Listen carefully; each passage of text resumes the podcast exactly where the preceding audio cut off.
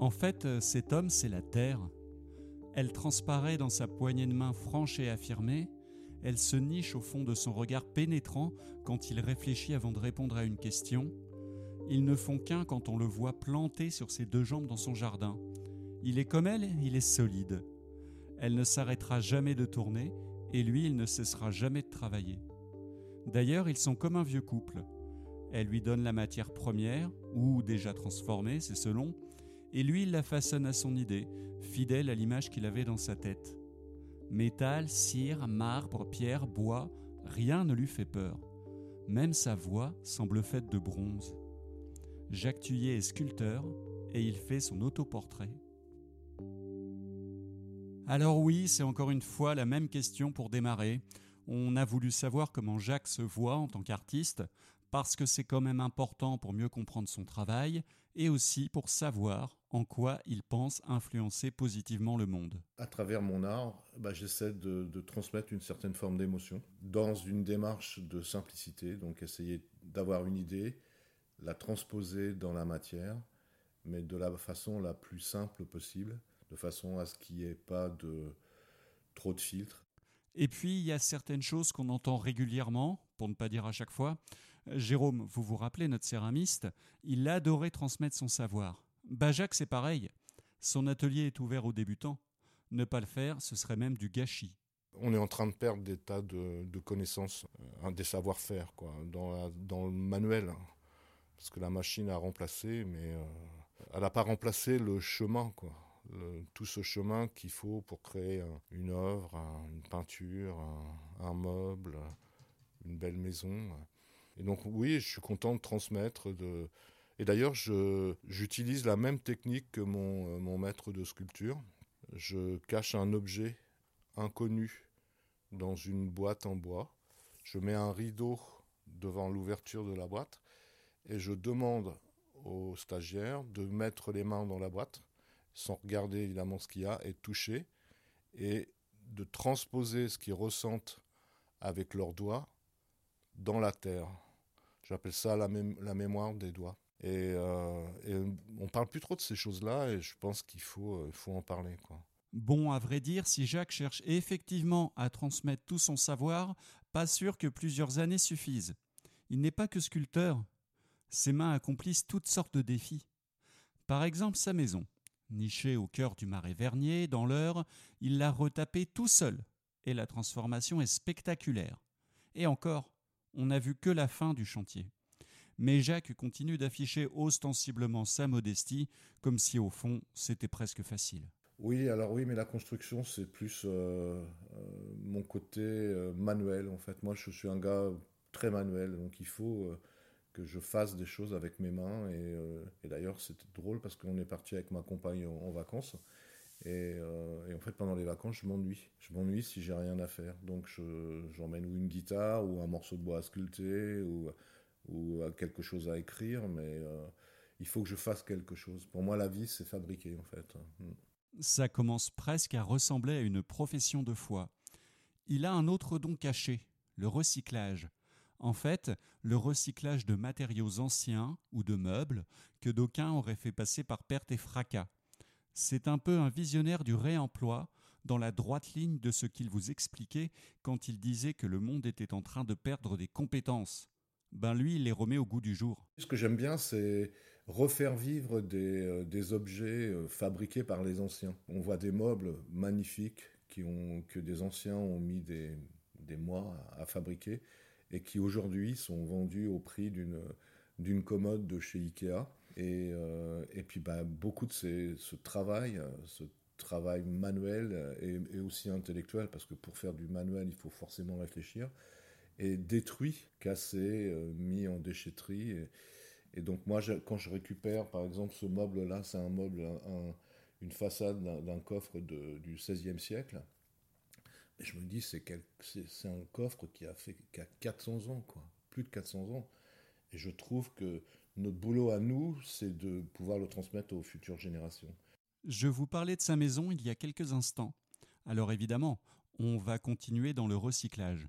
Mais vous allez voir, sur quelques éléments de son projet, il a réussi à glisser un peu d'enfance et de poésie. Ce que j'aime dans cette maison, c'est une maison normande en colombage, donc classique, et les murs sont en torchis. Et ce que j'aime, ce que j'aime pas trop dans ces maisons, c'est que la lumière entre pas. Et donc dans la pièce principale, j'ai cassé le plafond et j'ai mis un Velux sur le toit, ce qui fait un puits de lumière, ce qui rend la, maison très très lumineuse. Euh, puis après, elle est meublée euh, de, vieux bois, des, panneaux qui étaient, qui étaient dans des maisons euh, ou dans des brocantes et que j'ai remis sur les murs, j'ai isolé les murs, réutilisé du vieux plancher. Beaucoup de recyclage.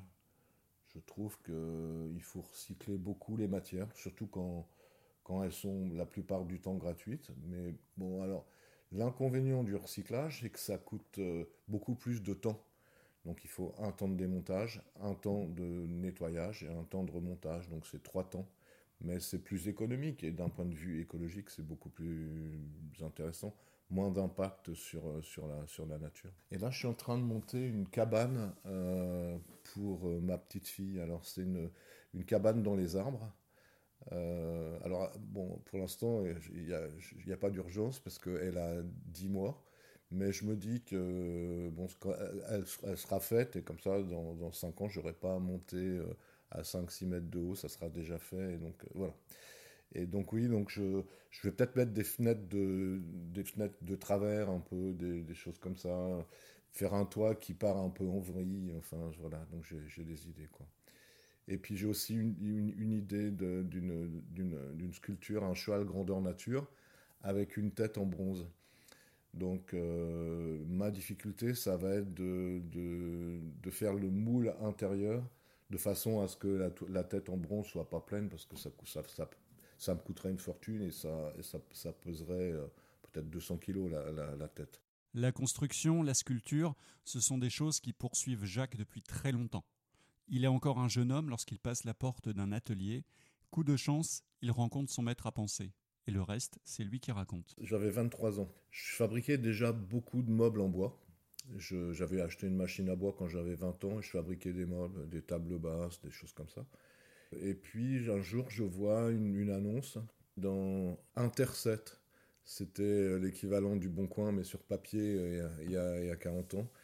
Et il y a un, gars qui, organisait un stage de sculpture au château de Saint-Urien, un château qui est, juste à côté d'ici, à, à 15 km.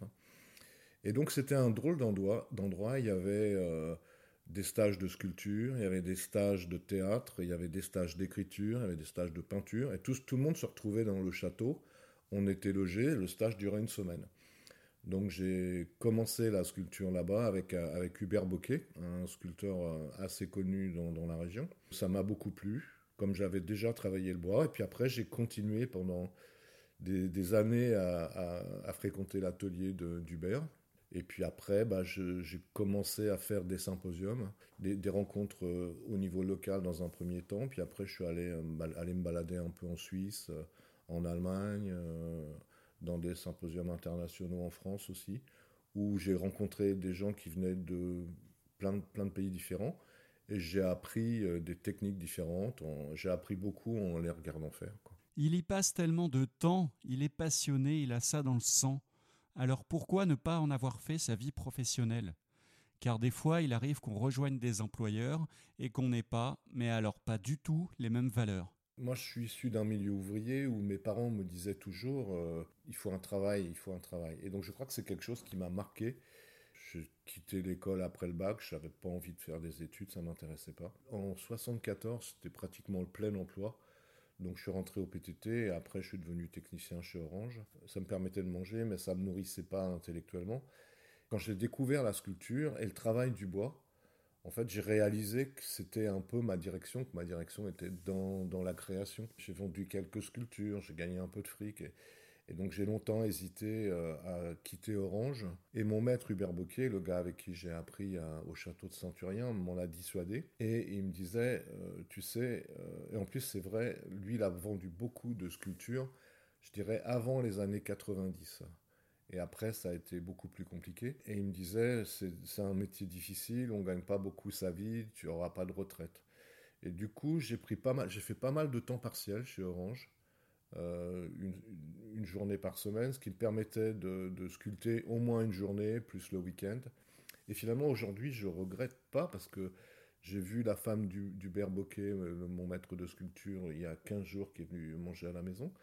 Et Hubert avait une retraite de, 900 euros. Mais c'est vrai que c'est frustrant parce que j'étais habité par une, envie de, créer, mais euh, mais il fallait bien bouffer, quoi. C'est ça. Allez, parlons création maintenant. Jacques a bien voulu nous dire comment il modelait terre, métal et consorts pour donner vie à son imagination, en commençant par ses influences. Je m'inspire beaucoup de, du travail d'Henri Moore. Euh, c'est un gars qui, à mon avis, a révolutionné la sculpture. Et il est passé d'une sculpture très figurative à quelque chose d'abstrait. Et donc il a créé des formes des formes animalières, surtout des formes animalières, des gens aussi. Je pense à, la sculpture King and Queen qui est dans un parc euh, en Angleterre. Et en fait, il a réduit, réduit les, détails de façon à nous donner une impression très très forte des personnages ou des animaux. Quand on commence, ce n'est pas facile de créer. Jacques le dit lui-même, au départ, il ne voyait rien. C'est venu petit à petit. Et puis, il a fallu accepter des ratés. Quand j'ai commencé le marbre, par exemple, il y a 25 ans, je cassais tout. Toutes les sculptures cassaient. Mais cassaient pendant des mois, j'ai cassé parce que j'ai appris le bois, la technique du bois, puis après la pierre, je m'y suis mis tout seul. Et le marbre aussi. Et donc j'ai cassé, cassé, cassé. Jusqu'au jour où j'ai un peu moins cassé, puis de moins en moins cassé. Mais oui, je pense que quand on est artiste, faut accepter de rater ça fait partie du processus, c'est le chemin en fait. Hein, c'est ça. Alors, mon plus gros ratage, je travaille sur une sculpture en marbre de Carrare, un marbre blanc que j'avais fait venir d'Italie par un copain qui était allé à Carrare.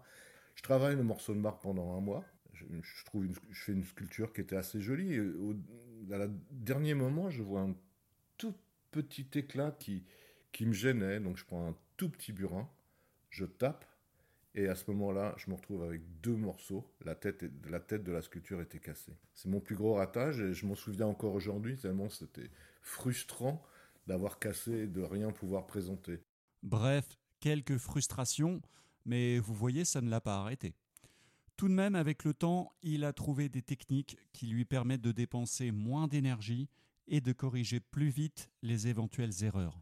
Alors, euh, je, fabrique des. Quand je fais une sculpture, souvent je fais une maquette en terre. Donc, ça me donne euh, des points de repère et après, je la transpose ou dans le bois ou dans, la pierre. Mais il y a quelques années, j'ai fait un stage de fonderie d'art dit à l'africaine euh, à Saint-Omer. C'est un gars qui s'appelle Pépito qui, organisait ces, stages-là. Pendant huit jours, on a appris à, à travailler, à faire de la fonderie d'art à l'africaine, à la cire perdue. Alors donc je, récupère du crottin de cheval, je prends une quantité de terre alors que des fois je récupère ou que j'achète directement. Et ça fait une espèce de pâte à pain. Alors en amont j'ai fait ma sculpture en cire. Et donc je fais une première couche de, de, de, banco, ce mélange s'appelle le banco, et de, très fin sur la sculpture, 2 mm, 3 mm, je laisse sécher 2 ou 3 jours, je refais une couche de la plus épaisse de 3-4 mm. J'attends 2 ou 3 jours. Et après une couche encore d'un centimètre. Donc je me, je me, retrouve avec un moule autour de ma sculpture qui fait en, gros 1 cm et demi. Après je prends des morceaux de fer et je mets du, fil de fer et je fais une espèce de, de, sarcophage. Euh, et après je remets une quatrième couche pour euh, faire en sorte que le fer se marie bien avec les trois premières couches. Euh, après, j'allume un feu dans, dans, dans, le jardin et euh, je mets les moules dans, autour du feu. La cire, au bout d'une demi-heure, devient liquide. J'essaie de la récupérer. en tout cas, il y a un espace vide qui, qui était la cire. et cet espace-là, je le remplis de bronze. Et puis ce que recherche Jacques, c'est aussi un peu à faire des choses de plus en plus compliquées. Parce que ce qui compte dans la création, c'est le chemin pour aboutir à une œuvre, pas tant le résultat final. En fait, une fois que les sculptures sont faites, euh, bah, elles sont faites. Ce qui est intéressant, c'est de nouveau avoir une idée pour euh, recommencer euh, quelque chose d'un peu compliqué. Alors plus j'en fais, plus je complique. Là, je voudrais faire un cheval grandeur nature avec des poutres en chaîne. Donc ça veut dire boulonnage, collage, faire quelque chose, une structure démontable aussi, parce qu'il faut pouvoir penser à la transporter. Il faut que ça soit bien réalisé techniquement, il faut que ça soit beau, il faut que ça soit transportable, et puis il faut que ça corresponde à ce que, j'ai dans la tête. On passe à la visite On a suivi Jacques dans son lieu d'exposition, c'est juste à côté du salon, hein, pour qu'il nous présente trois œuvres, ce qui sera aussi pour vous l'occasion de découvrir son animal totem. On en a tous un, ne faites pas les innocents. Ce mouton-là, euh, c'est un mouton en marbre de Golzine, alors, il y a une carrière en Belgique, dans un petit village qui s'appelle Golzin, et on trouve dans cette carrière-là le marbre noir le plus pur au monde. Euh, et donc, euh, il y a, c'est du travail qui a 15 ans, j'ai fait une série de, de, moutons dans différentes matières. Et je m'étais dit un peu à, la syntaxe, sculpte-moi un mouton. Et donc j'avais fabriqué des moutons en, marbre blanc, marbre noir, différentes essences de bois, ébène, euh, coco bolo, euh, tilleul, noyer, chêne, et j'en passe. Et celui-ci, c'est celui qui reste de la série. Les autres sont, sont partis. Et donc, euh, je l'appelle mi-tondu. Parce qu'en fait, il y a une partie du mouton, la moitié du mouton qui est toute lisse et toute maigre et l'autre côté qui est encore euh, bien, bien structuré et touffu. Cette sculpture-là, euh, elle, une, une histoire.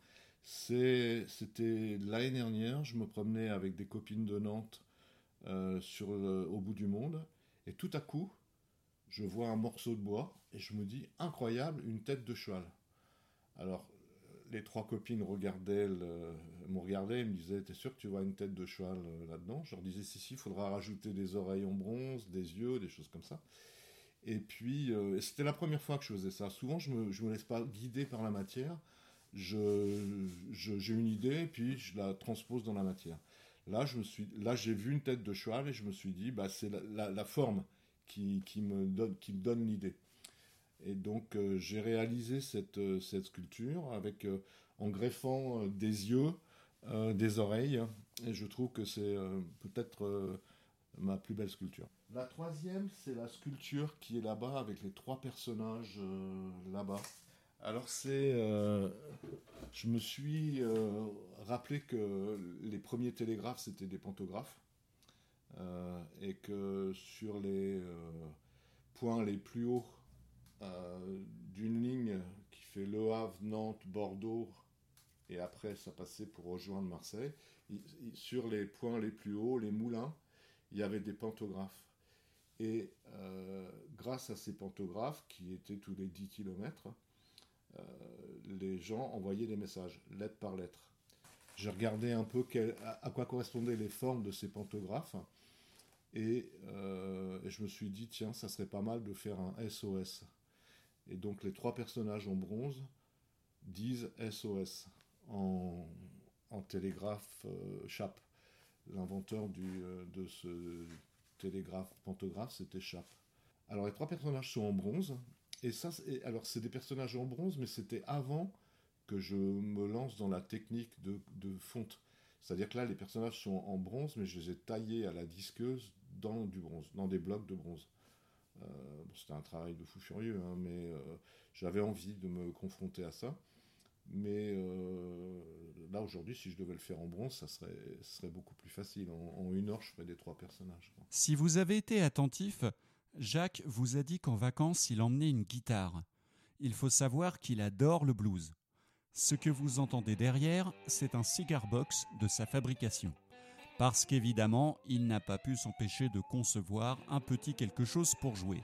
Bref, le cigar box, c'était l'instrument fétiche des bluesmen afro-américains qui n'avaient pas les moyens de s'acheter une véritable guitare et qui donc fabriquaient des modèles de fortune. Mais au fait, Jack, qu'est-ce qui te plaît tant dans le blues? Ça raconte l'histoire des gens. de leur souffrance, de leur espoir, de leur, illusion, leur désillusion, leur amour perdu, leur, souffrance au travail. Hein. Les, Noirs américains, ça, vient de là. Quoi. Leurs conditions humaines difficiles. et je trouve que dans notre société, évidemment, sur BFM TV et CNews, on peut dire qu'on parle que de ça, mais euh, on n'en parle pas d'une façon euh, humaine avec euh, de l'humanité, je dirais. Avis au luthier amateur, Jacques va expliquer comment fabriquer un cigar box. Bon, il faudra être manuel. Donc j'avais une, une, une, boîte à bonbons, le coq blanc, qui contenait mes, mes, les, pièces d'un jeu d'échecs que mon père avait fait il y a au moins 50 ans. Donc j'ai trouvé sur un vide-grenier une, une, guitare, euh, je crois que cette guitare-là c'était une Ibanez, et euh, j'ai diminué en épaisseur la, le, le, manche de façon à se retrouver avec 4 cordes au lieu de 6. J'ai installé euh, vite fait 4 cordes dessus, un micro, et puis, puis je joue avec. Mais ce qui est surtout drôle, c'est pas le résultat, c'est euh, toute l'énergie que ça m'a demandé pour, euh, enfin la réflexion pour créer euh, ce cigar box. Finalement, il marche pas très bien parce que il aurait fallu qu'il n'y ait pas de fret, un peu comme un violon, pour pas qu'il y ait un, décalage au niveau des. il y a un demi-ton entre le si et do, il y a quelque chose qui va pas. Courage, l'idée va sûrement finir par arriver. Il y a suffisamment de génie entre ces deux mains-là. On va laisser Jacques tout à ses travaux, des cigar box aux chevaux en passant par les cabanes dans les arbres. Merci à lui d'avoir livré son autoportrait de la façon qui lui paraissait la plus juste. Peut-être vous y verrez-vous en reflet.